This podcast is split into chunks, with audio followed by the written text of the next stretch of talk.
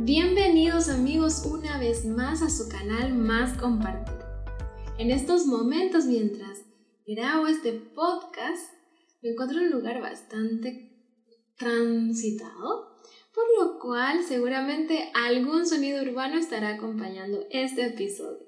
Sin embargo, esto no va a ser ningún impedimento para poder seguir aprendiendo juntos en este recorrido, en este viaje del descubrimiento de nuestro porqué. Mi nombre es Mónica González y siempre es un placer estar con ustedes. Ya hemos avanzado un buen trecho del camino, ¿verdad? En el episodio anterior terminamos el borrador de la declaración del porqué. Y me gusta mucho pensar que un día podremos poner en práctica todo lo que hemos ido aprendiendo hasta ahora y ver por nosotros mismos los resultados. Ahora vamos a empezar el capítulo 6.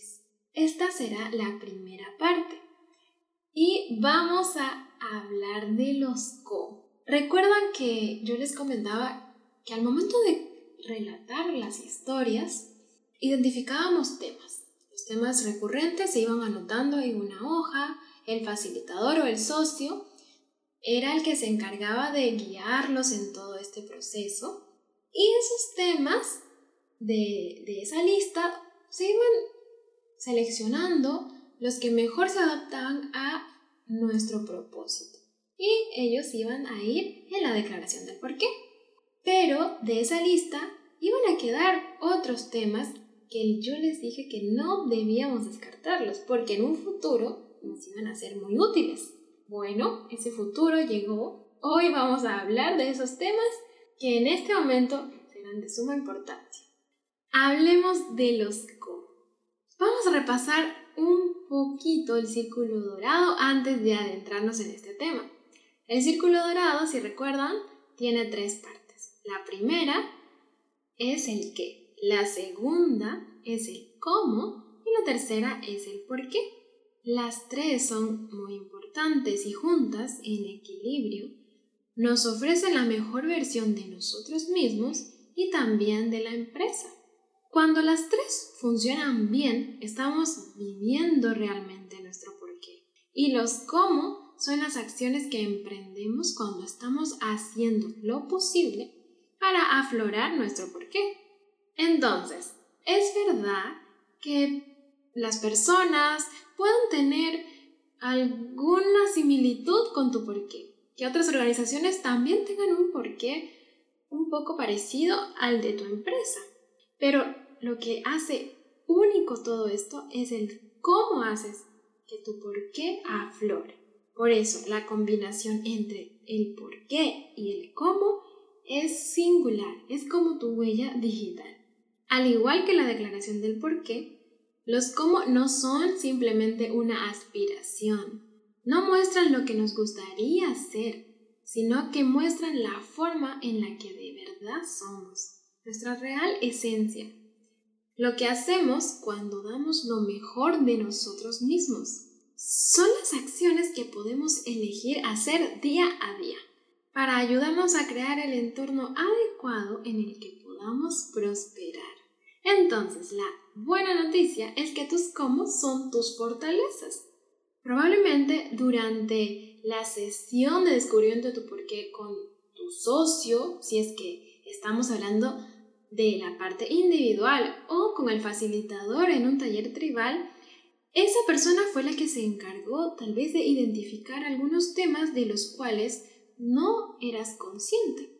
Puede que esas fortalezas tú las veías naturales, tal vez ni siquiera les dabas tanta importancia, pero una de las actividades y tareas predilectas de los facilitadores o de los socios es que pueden ayudar a las personas a darse cuenta en qué son únicos y los cómo son los ingredientes que se necesitan para que puedas dar lo mejor de ti. Por eso es muy bueno contar con un socio o un facilitador y no tratar de encontrar nuestro porqué solos por nuestra cuenta, ya que al tener a alguien con otra visión podrá facilitar todo este proceso porque podrá haber cosas y aspectos que tú no estás pudiendo identificar. Y esas fortalezas no pasarán desapercibidas. es muy importante identificar y centrarte en tus fortalezas. Eso no quiere decir que debemos dejar de lado nuestras debilidades, pero debemos ser conscientes de ellas sin dejar de potenciar nuestras fortalezas. Nos centraremos en aquello en lo que somos buenos de manera natural, pero que tal vez no estamos potenciándolo o explotándolo, por así decirlo, y buscaremos sacarle todo el jugo, aprovecharlo al máximo. Esas fortalezas tienen que ser bien empleadas. Muy bien. Vamos a ver algunos ejemplos de porqués acompañados de sus cómo. El primero es el de David. El porqué de David es propulsar a la gente de forma que puedan dejar su marca en el mundo. Sus cómo son los siguientes tener una visión amplia, asumir responsabilidades, explorar perspectivas alternativas, acabar lo que empiezas y aprender de cada experiencia. Entonces, esas son las fortalezas de David, las fortalezas que hacen que su porqué sea una realidad. Ahora, otro ejemplo, el de Peter. Su porqué es posibilitar que la gente sea extraordinaria de forma que hagan cosas extraordinarias. Sus cómo son hacerlo simple, ver el contexto general, abrazar nuevas ideas, establecer relaciones y mover los límites. Me encanta porque ambos, si estuviesen en un mismo equipo, se complementan, se suman uno al otro con las fortalezas que cada uno tiene. Muy bien, entonces cuando los cómo están bien definidos, ahí recién podremos construir un entorno en donde podamos funcionar con todo nuestro potencial. Muy bien, y para poder estar seguros de que las personas con las que vamos a trabajar también tienen nuestros mismos valores y compartimos objetivos, podemos usar nuestros cómo como un filtro. Más adelante vamos a explicar un poquito más esto. Ahora, cuando ya has definido tus cómo de forma clara, puedes añadir algunos puntos más para explicar lo que significan en la práctica. Este detalle adicional es útil para ti y también para tus colaboradores. Veamos un ejemplo. Los cómo de Simon son. Los de Simon son los siguientes. Tomar una perspectiva poco convencional. Bueno, entonces a este primer cómo le agregamos unos detalles más. Por ejemplo, él menciona lo siguiente. Ver algo desde un ángulo diferente. Estar abierto a hacer las cosas de otra forma. Preguntar. ¿Existe otra forma de hacer mejor lo que tenemos que hacer? Prueba. Si no funciona, prueba otra cosa.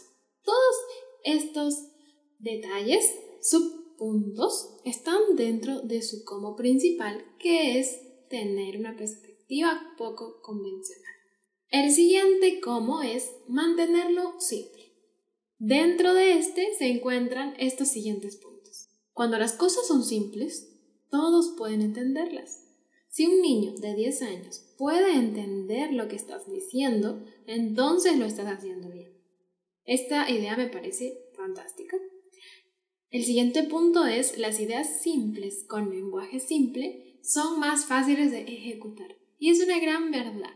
Entonces, tener todo esto muy claro al momento de nombrar tus cómo hace que todo sea mucho más sencillo al momento de poner en la práctica. Un, un tercer cómo es buscar lo bueno. Y el punto que lo acompaña, encontrar el aspecto positivo en cualquier situación o en cualquier persona me parece algo muy bonito, ya que de esta manera ves lo bueno a pesar de que la situación no sea tan agradable o tan positiva. Simon practica cotidianamente sus cómo, no necesariamente solo al estar trabajando, al estar en la empresa, sino en el día a día. Es como su estilo de vida.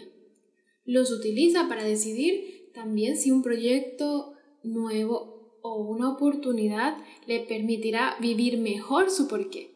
Hace unos años, un líder le pidió a Simon si podía ayudarlo a crear una organización que tuviera en cuenta a la gente primero. Esto rápidamente captó el interés de Simon.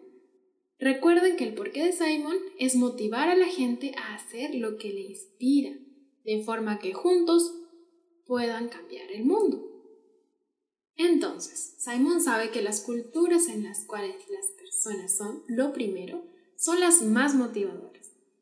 Y los trabajadores y clientes están animosos por esto. Entonces, también sabe que cambiar la mentalidad de los sistemas y procesos de una organización no es algo fácil. Así que esa colaboración tendría que ser a largo plazo. Él ya estaba pensando cómo podía hacer esto una realidad en esa organización. Y sabía que para que tuviese éxito debían planificarlo justamente a largo plazo. Y también que debía asegurarse de que todo encajara bien.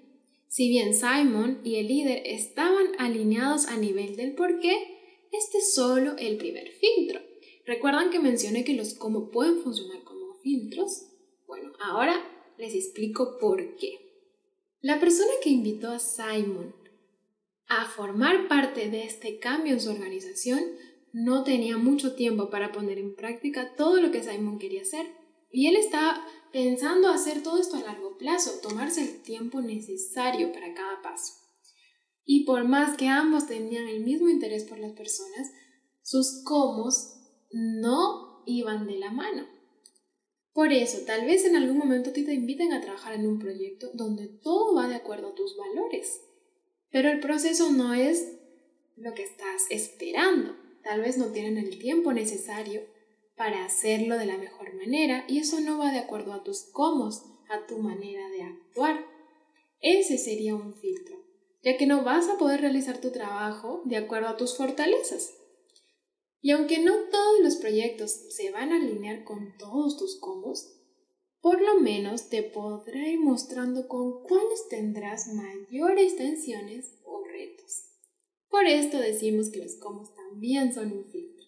Puede suceder que te encuentres en una situación en donde también estés medio atascado o frustrado. Ya iniciaste el proyecto y estabas muy emocionado, pero no sabes qué está pasando en el proceso que no ves los resultados esperados. No sabes exactamente cómo avanzar. Entonces es momento de hacer una pausa y hacer la lista de tus cómo para identificar qué es lo que está pasando y que no está funcionando para ti. Porque cuando pongas tu frustración en palabras y hechos concretos, entonces podrás encarrilar de nuevo tu proyecto. Es bueno que las tensiones sucedan, porque esto nos permite identificar qué actitud debemos modificar. ¿Qué está pasando? ¿Qué no estamos haciendo de acuerdo a nuestras fortalezas o a nuestro por qué? Es normal que en algún momento del camino nos desviemos o perdamos un poco. Así que tener todo esto en cuenta, tratar de vivir día a día nuestro propósito de la mano con nuestro porqué, entonces todo esto va a permitir que en esos momentos de crisis podamos recurrir a esas fortalezas que por ahí hemos dejado olvidadas. Un líder es líder realmente cuando permite que otros se conviertan en líderes y él los forma para eso. Muchas veces en las organizaciones lo que a ti te molesta de algún empleado puede que sea su mayor fortaleza. Entonces es momento también de hacer una pausa, de pensar, bueno, ¿por qué me está molestando lo que esta persona está haciendo? ¿Será que si lo veo de otra forma, esto podría convertirse en una fortaleza para la empresa? Le damos otro rumbo. Así que todo este proceso no es solamente para nosotros descubrir nuestro porqué, sino para que en equipo de a poco pueda cada uno formarse para ser un líder en el lugar en el que está.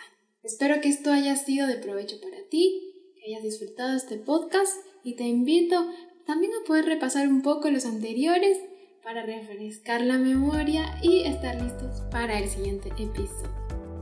Hasta la próxima.